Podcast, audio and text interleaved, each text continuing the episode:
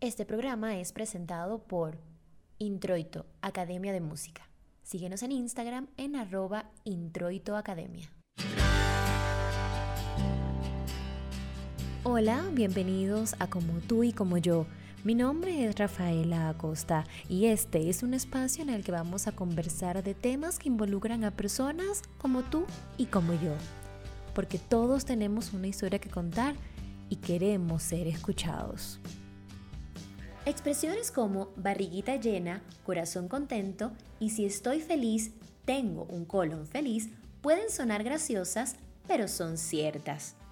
Al satisfacer la necesidad básica de comer, tenemos mejor disposición para realizar cualquier actividad.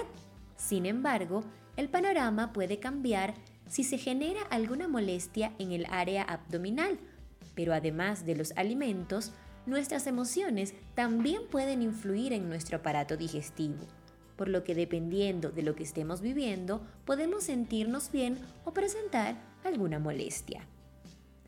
Hoy tenemos como invitada a la doctora María de los Ángeles González, gastroenterólogo, coach y reikista, con quien vamos a conversar sobre los padecimientos más comunes del estómago y colon, cómo evitarlos, cuándo asistir al médico y algunas recomendaciones para el buen funcionamiento del aparato digestivo.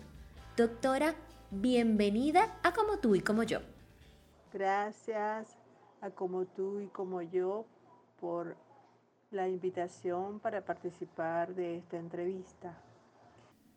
Doctora, nuestro cuerpo nos habla y en ocasiones no le prestamos atención. A veces sentimos molestias en el área abdominal o tal vez otros síntomas como dolor de cabeza, cansancio y no sabemos qué es ni la razón por las que aparecen. Pero pueden estar ligados a algún problema del sistema digestivo. ¿Cuáles son las principales afecciones del aparato digestivo? ¿Cómo las podemos identificar y qué las causa? Eh, la verdad que Existen muchas patologías del tubo digestivo. Básicamente las más importantes o las más frecuentes como causa de consulta. Eh, tenemos la gastritis, tenemos las úlceras y muchas veces estas patologías se pueden presentar como dolor abdominal. La verdad que causa de dolor abdominal hay muchas, pero generalmente lo que acompañe a ese dolor abdominal es lo que nos va a ayudar a hacer el diagnóstico.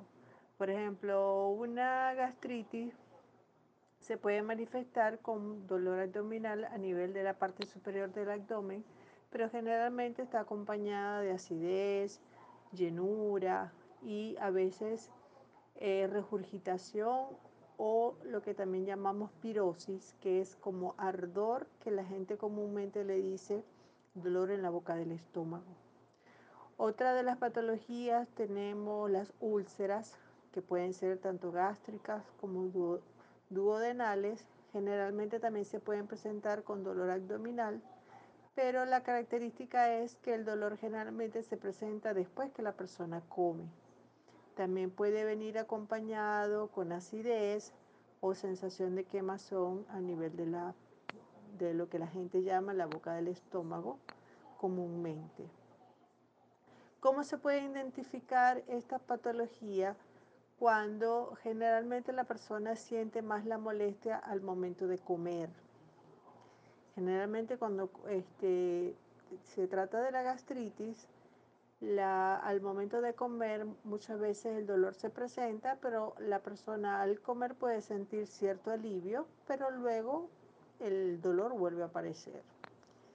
Cuando se trata de una úlcera, más bien al momento de comer, el dolor es cuando la persona lo, lo puede sentir en una forma más acentuada.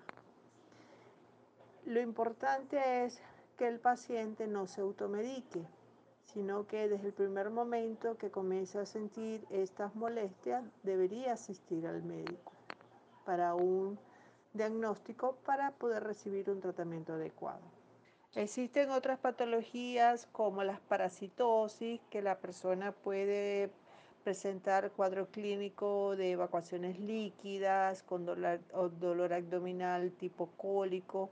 A veces las evacuaciones vienen, pueden venir acompañadas de de heces con sangre y secreción mucosa. Otras patologías también pueden ser este, las colitis o el síndrome de intestino irritable, que es lo que llamamos colon irritable, donde la persona se puede presentar cuadro clínico de dolor abdominal, eh, un dolor que puede ser persistente, eh, acompañado de flatulencia, distensión abdominal, trastornos evacuatorios con periodos alternados que de pronto puede presentar diarrea, como en forma alterna puede presentar estreñimiento y se caracteriza porque muchas veces estos síntomas pueden, estar, eh, pueden ser desencadenados por situaciones de, de ansiedad o de este, problemas de tipo emocional. Existen muchas patologías del tubo digestivo, pero en general estas son las que con más frecuencia las personas asisten a la consulta.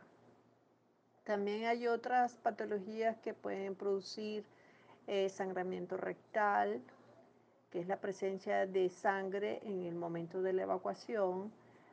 Y allí sí hablamos de otros diagnósticos, ¿no? Que pueden ser las mismas parasitosis o pueden ser lesiones tumorales a nivel del colon o la presencia de divertículos, que son también patologías este, que podemos ver dentro del tubo digestivo. Dentro de las causas que pueden producir estas patologías, por ejemplo, al hablar de la gastritis y de las úlceras gástricas y duodenal, existen las las um, causas más frecuentes pueden ser primero el estrés. Cuando hay, hay ansiedad y hay un estrés acentuado, esto puede generar la presencia de gastritis y úlceras. La segunda causa puede ser la administración de antiinflamatorios tipo no esteroideos cuando hay un consumo importante de medicamentos como la aspirina, el ibuprofeno, también pueden ser causas de gastritis y úlcera. La presencia de una bacteria en el estómago que se llama Helicobacter pylori también se halla implicada en la producción de gastritis y úlceras. Por eso es importante que la persona o el paciente acuda a consulta para hacer el diagnóstico para que pueda recibir un tratamiento adecuado. Las causas de las parasitosis generalmente son eh, microorganismos como los protozoarios tipo amiba, yardias, que son las parásitos más frecuentes que pueden producir estos cuadros de parasitosis. Y como dije anteriormente, el síndrome de intestino irritable es un trastorno gastrointestinal tipo funcional que la mayoría de las veces el desencadenante de toda esta cantidad de síntomas se debe a algún conflicto emocional o algún trastorno emocional que pueda estar presentando el paciente. Doctora, ¿cómo podemos saber cuando algunos de estos síntomas simplemente son pasajeros y cuándo debemos acudir al médico? Bueno, generalmente el paciente acude cuando ve que la, molestia, a pesar de, a veces ellos mismos comienzan a tomar que sí, protectores gástricos, comienzan a tomar antiácidos, este, y ven que no, no mejora la molestia, es cuando ellos deciden acudir. Pero de hecho, generalmente el paciente acude a la consulta es cuando la persistencia de la molestia no, no le permite comer, no le permite llevar una vida normal. La mayoría de las personas tienen una idea errada de que el alimento es el que muchas veces puede causarle la molestia. Y es lo contrario, no es el alimento el que está causando la molestia, sino que el alimento lo que te está diciendo es que el tubo digestivo no está funcionando bien y por eso es que cuando la persona ingiere algún tipo de alimento es cuando las molestias se hacen más importantes, se hacen más, más persistentes y a veces aumenta la intensidad de la molestia con, un alimento. O sea, la gente cree que no, fue que él tal cosa que comí me cayó mal. Y por eso que en primera instancia no acuden. Doctora, entonces el deber ser es que si la persona siente alguna molestia, no espere ni se automedique, sino que asista a consulta. Sería lo ideal, pero en mis años de experiencia, eh, muchas personas se habitúan a vivir con las molestias y no acuden en primera instancia al médico. Porque creen que es normal, no, porque el alimento que comí fue el que me cayó mal. Entonces lo que hacen es que evitan comer ese tipo de alimentos y no, no consultan. Y generalmente ya van a la consulta cuando ya ellos han probado una serie de cantidad de remedios caseros, eh, se automedican los protectores gástricos, los antiácidos y como ven que no obtienen ningún resultado, es que acuden.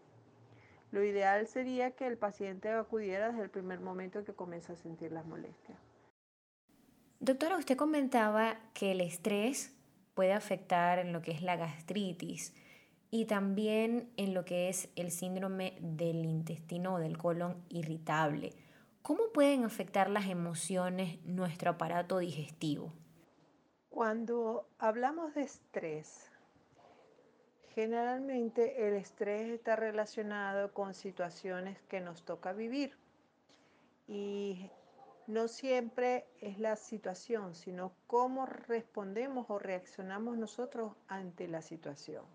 Y las situaciones de este tipo generalmente están relacionadas con las emociones, porque las emociones las sentimos en el momento en que tenemos algún tipo de situación.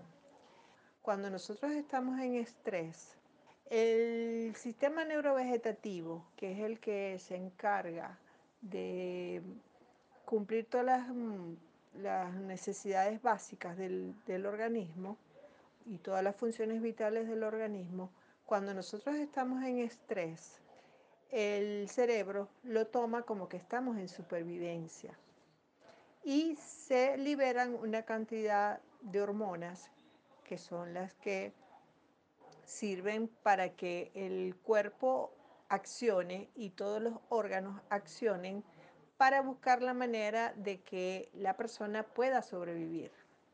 Y se segregan una cantidad de hormonas, entre ellas tenemos el cortisol, que es la, hormona que se le ha dado el nombre, la hormona del estrés. Y este cortisol genera una cantidad de cambios químicos a nivel de todo el cuerpo, pero básicamente a nivel del tubo digestivo tiene repercusión ya que estas hormonas hacen que aumente la secreción de ácido a nivel del estómago, pueden aumentar la motilidad del intestino y producir cambios como diarrea, estreñimiento y simplemente el cuerpo lo que está es respondiendo ante esa situación que la persona está presentando. Es un efecto biológico, fisiológico. A todas las personas nos pasa por igual, pero como cada quien maneje su emoción es la respuesta que el organismo da. Cuando sentimos ciertas emociones, básicamente las emociones negativas, liberamos esa cantidad de hormonas que producen efectos a nivel de todo el organismo. Y, por ejemplo, ante la ansiedad, es común que se libere el cortisol y este cortisol puede desencadenar una cantidad de problemas de tipo inflamatorio, inhibe la, el sistema inmunológico, por eso que cuando estamos en estrés es que nos hacemos más susceptibles a padecer cualquier tipo de enfermedades. Y el tubo digestivo no se escapa de todos esos cambios que, que produce este sistema como de emergencia, ya que el cerebro lo toma como que el cuerpo necesita ser salvado o el cuerpo necesita ser, eh, darle todos los mecanismos para que la persona pueda sobrevivir. Y sabemos que el 90% de la serotonina que existe en nuestro organismo es producida a nivel del tubo digestivo y esta es repartida entre el sistema digestivo y el cerebro. Por este motivo es una hormona indispensable para el buen funcionamiento del tracto gastrointestinal. Y esta hormona es la hormona que se dice que es la hormona de la felicidad porque ella causa alegría, causa placer, bienestar. Y cuando hay alteración en esta hormona, eh, se relaciona con estados depresivos, eh, alteración en el estado de ánimo y por eso es importante que el tracto gastrointestinal funcione de forma adecuada para que haya una adecuada segregación de esta, de esta hormona. Doctora, ¿hay enfermedades del sistema digestivo que se pueden prevenir? Sí, claro que sí. Ahí, por ejemplo, cuando hablamos de las parasitosis, este, generalmente se pueden prevenir teniendo una buena higiene al momento de la preparación de los alimentos, hervir el agua, un buen aseo personal en cuanto a lavarnos las manos cada vez que vamos a, a preparar alimentos, lavarnos las manos cada vez que vamos a consumir alimentos. Y eso es una forma este, fácil para poder prevenir este tipo de, de, patología como las parasitosis. Otras que se pueden prevenir son, por ejemplo, teniendo un estilo de vida este, adecuado en cuanto al manejo de las emociones, en cuanto a una alimentación saludable, la, la realización de ejercicios, buscando la manera de mantener un estilo de vida más saludable podemos prevenir las gastritis, las úlceras. Y, en cuanto a ciertas patologías, por ejemplo, la realización de un estudio endoscópico este, en, un momento oportuno, este, se puede hacer la prevención, por ejemplo, eh, del cáncer de colon, cáncer gástrico, ya que cuando hay las lesiones pueden ser eh, diagnosticadas precozmente, el tratamiento muchas veces puede ser curativo. Si está indicado, según muchos estudios a nivel mundial, que una endoscopia después de los 50 años de edad, así el paciente esté asintomático, puede ser eh, este, utilizada como despistaje para muchas otras patologías, por ejemplo, eh, los pólipos, el cáncer de colon, el cáncer gástrico, y allí estamos haciendo más prevención. Doctora, así como el estrés y las emociones en general pueden afectar nuestro aparato digestivo, la geografía de algún lugar también puede afectar el sistema digestivo. Básicamente eh, en cuanto a la geografía como tal, no, pero sí su gastronomía. Por ejemplo, cada país tiene su, su tipo de alimentación, vamos a decir, típica y tradicional. Y hay países que su alimentación varía muchas veces de acuerdo al tipo de, de estación este, que estén viviendo, ¿no? Por ejemplo, hay dietas especiales para cuando están en la estación de invierno, hay otras dietas diferentes cuando es verano, pero eso depende de cada país.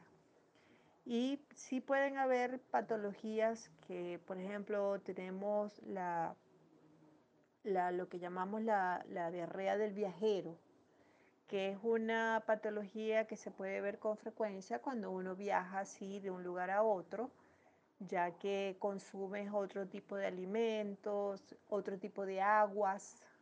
Las aguas mm, son totalmente diferentes de un país a otro y se puede presentar esa patología con frecuencia. En cuanto al estreñimiento, también es algo que se puede ver eh, frecuentemente cuando viajamos, cuando estamos fuera de nuestro nuestro entorno, puede, puede haber cambios en el hábito evacuatorio. Pero a veces son los abusos, las transgresiones dietéticas, el consumo de licor, son los que pueden causar ese tipo de molestias al momento cuando cambiamos de, de, ambiente, pues cuando nos vamos de un sitio a otro. Doctora, muchas veces después de comer nos sentimos somnolientos. ¿A qué se debe esto y cómo lo podemos evitar? Con, contrario a lo que se cree, eh, la causa no es que se disminuya el flujo de sangre al cerebro para desviarla hacia el estómago cuando comemos, cuando, durante la digestión, sino que la somnolencia que sentimos generalmente ocurre cuando hacemos una comida muy copiosa, abundante cantidad, más que todo carbohidratos, Sucede en parte porque el cuerpo, estamos hablando de este sistema neurovegetativo que hablamos anteriormente, activa un mecanismo de descanso y digestión. Y eso ocurre generalmente después que comemos. El cuerpo toma como una pausa para el proceso de la digestión. Y otra causa que también se ha dicho y, se, se describe en los libros es que cuando hay comidas en alto contenido de almidón, más que todos los carbohidratos, aumentan los niveles de melatonina. La melatonina es la hormona que activa el sueño.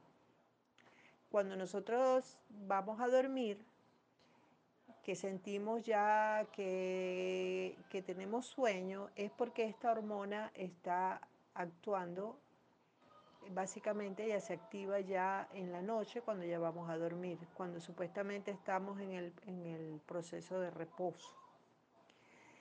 Eh, y esto es lo que nos hace que sintamos sueño posterior a una ingesta importante de, de carbohidratos. Doctora, entonces en ese sentido, ¿hay alimentos que por ser pesados tal vez se recomiendan ingerir a ciertas horas del día? El tubo digestivo, para tener un buen funcionamiento, debe tener una alimentación balanceada.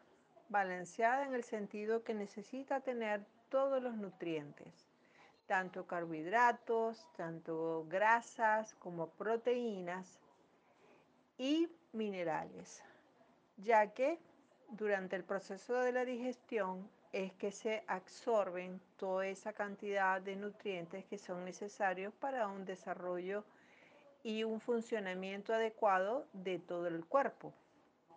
Por eso es que la alimentación juega un papel importante para que exista un buen funcionamiento del tubo digestivo. Cuando hablamos de alimentos pesados, eso lo tomamos como que son los alimentos que son de más lenta digestión. En este caso son las proteínas, básicamente las carnes rojas. Y en cuanto a pesadez, eso depende de cada persona, porque no todos tenemos el mismo ritmo de, de la digestión hay personas que tienen un tránsito intestinal lento, hay otras personas que tienen un tránsito intestinal más acelerado y eso depende de cada individuo. Pero básicamente acá es donde se aplica el concepto de los nutricionistas, que ellos hablan de que debemos desayunar como un rey, almorzar como un príncipe y cenar como un pordiosero porque esas son las necesidades básicas que necesita el cuerpo humano para funcionar en forma adecuada. ¿Por qué debemos desayunar como un rey? Porque el desayuno es el alimento más completo y básicamente es donde se consume mayor cantidad de carbohidratos. ¿Por qué? Porque el cuerpo necesita estar activo y es cuando este, se consume la mayor cantidad de energía. Y esa energía que necesita el organismo la toma es de los carbohidratos. Ya cuando vamos a almorzar, ya podemos eh, disminuir la porción Y acá podemos incluir las proteínas, podemos incluir las grasas, podemos incluir los vegetales. Y ya para la cena, nosotros muchas veces se cometen muchos errores con las, en la cena. ¿Ok? Casi todos son por exceso o por omisión, porque no sabemos cómo mantener un equilibrio. Según los nutricionistas y, y de acuerdo a los expertos que han estudiado esta materia, la velocidad de las funciones metabólicas del cuerpo se reduce en las horas de la noche. Por eso es que el metabolismo se hace más lento. Y de ahí la necesidad de ayudarlo con alimentos que no, impliquen un complejo proceso de digestión. Más o menos el vaciamiento gástrico dura entre 3 y 4 horas, dependiendo de lo que nosotros comamos. Doctora, muchas personas sufren de gastritis, de reflujo y del síndrome del intestino irritable. ¿Qué recomendaciones les da a las personas que padecen de esto? La primera recomendación primordial que yo le hago a mis pacientes es que no se automediquen. No es habitual que uno sienta molestias digestivas. Muchas personas se habitúan a los síntomas se habitúan a tener acidez, se habitúan a tener gases, se habitúan a tener distensión abdominal, se habitúan a que creen que son los alimentos los que le están produciendo toda esa cantidad de molestias, no consultan al médico y viven plenamente esas molestias. Lo importante es que en el primer momento en que esas molestias se hacen persistentes, es importante acudir al médico, porque desde el primer momento en que se hace el diagnóstico, el tratamiento va a ser adecuado, porque no es lo mismo tomarse un medicamento sin saber qué efecto puede producir ese medicamento. La otra recomendación y lo importante que hemos visto, cómo el tubo digestivo responde a las emociones, es hacer cambios en nuestro estilo de vida. Básicamente yo a mis pacientes siempre les explico todas esas reacciones químicas que ocurren en el cuerpo cuando estamos en estrés y que un medicamento solamente va a aliviar un síntoma, pero no lo que está desencadenando todo este cuadro eh, clínico.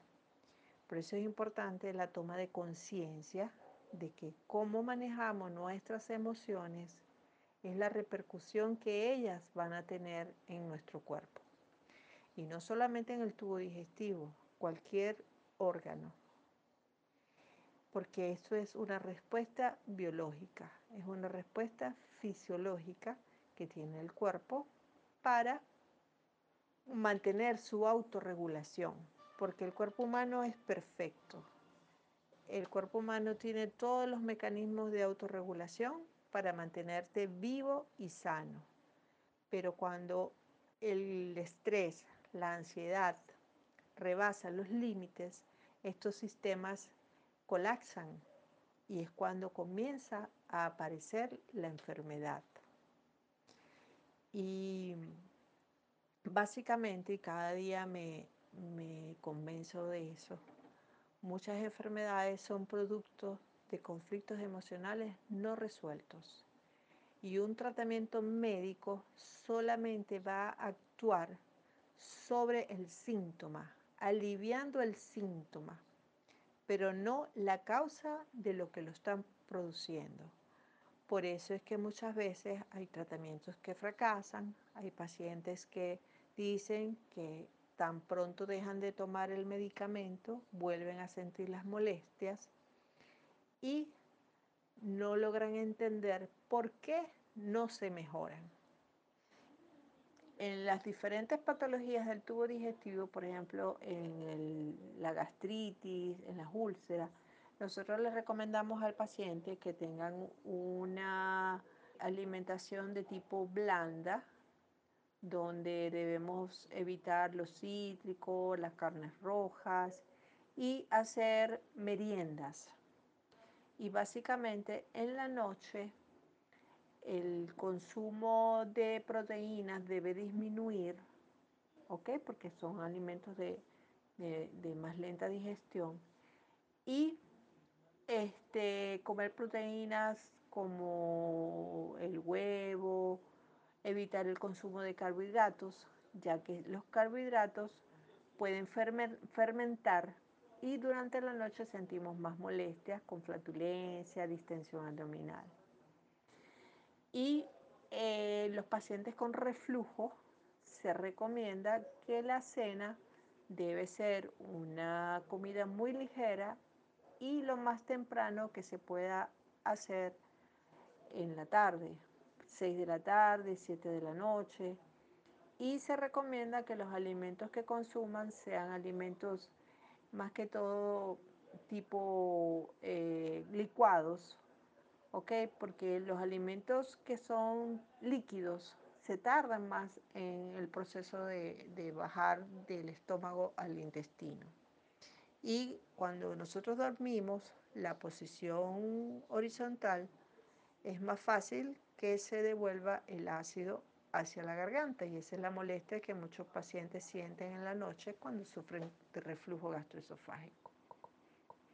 Doctora, ¿qué alimentos y recomendaciones en general nos puede indicar para mantener un buen funcionamiento del aparato digestivo? Una dieta balanceada y hábitos saludables es lo más importante para tener un, un tubo digestivo saludable. Balanceada eh, me refiero a que necesita todos los nutrientes provenientes tanto de carbohidratos, grasas, eh, proteínas, minerales. La, la recomendación es que cada persona llegue a conocer cuáles son los alimentos que tolera bien y cuáles no. Porque en base a eso este, es que se debe hacer su, hábito, este, su dieta eh, de tipo saludable. Eh, claro, hay patologías que ameritan dietas especiales. Por ejemplo, cuando hay gastritis, cuando hay estreñimiento, por lo menos el estreñimiento se recomienda a la persona que eh, consuma alimentos ricos en fibra, este, abundantes líquidos, y eso va a depender de cada individuo. Evitar los alimentos tipo comida rápida, ok, alimentos que son tipo lo que la gente comúnmente llama tipo chatarra, evitar los picantes, porque este, son irritantes de la mucosa gástrica y de la mucosa rectal. Este, evitar los abusos, por lo menos el consumo excesivo de licor. El licor puede producir irritación gástrica y producir este, no solamente gastritis, sino que también una ingesta importante de alcohol puede producir lo que se llama cirrosis hepática, una hepatopatía crónica, alcohólica. Este, todo dependiendo de cuál es la, patología que el paciente presenta, es que se debe adecuar un régimen dietético y siempre de la mano de una nutricionista, porque cada régimen dietético es, debe ser personalizado. Con estas recomendaciones esperamos que todos puedan cuidar mejor de su sistema digestivo para sentirse bien. Fuera de lugar. Doctora, como parte de nuestra segunda temporada tenemos una sección que se llama Fuera del lugar. En esta sección, los invitados de nuestra primera temporada dejaron algunas preguntas. Escoja por favor un número del 1 al 10 para seleccionar la suya. Número 5. Hola, mi nombre es Derwin Jiménez y mi pregunta es la siguiente. ¿Qué opinas sobre la educación digital y de la evolución de la educación hoy en día? Bueno, en estos momentos, con respecto a la educación digital, yo estoy en modo aprendiz. La verdad es que he tenido que aprender para poder estar al día con toda la, tecnología y tener, tener el, el acceso a tanta información que hoy en día es importante para poderse mantener uno en, crecimiento, en evolución, en, inclusive en salir adelante. Y todos esos recursos, poderlos tener a la mano, es una excelente oportunidad de crecimiento. Doctora, muchísimas gracias por habernos acompañado en este episodio de Como tú y como yo, para que aprendamos todos a cuidar mejor nuestro estómago y nuestro colon. Bueno, muchísimas gracias a ustedes por darme la oportunidad de poder participar en esta entrevista y que mis recomendaciones o mis conocimientos puedan serle útil a muchas personas que lo puedan, este, pues les pueda aportar alguna información importante para lograr mantener este, una vida más saludable. Pueden seguir a la doctora María de los Ángeles González a través de su cuenta en Instagram, arroba doctora.mariangastro. Muchísimas gracias a todos por escucharnos. Pueden seguirnos a través de Instagram en arroba como tú y como yo Será hasta una próxima oportunidad.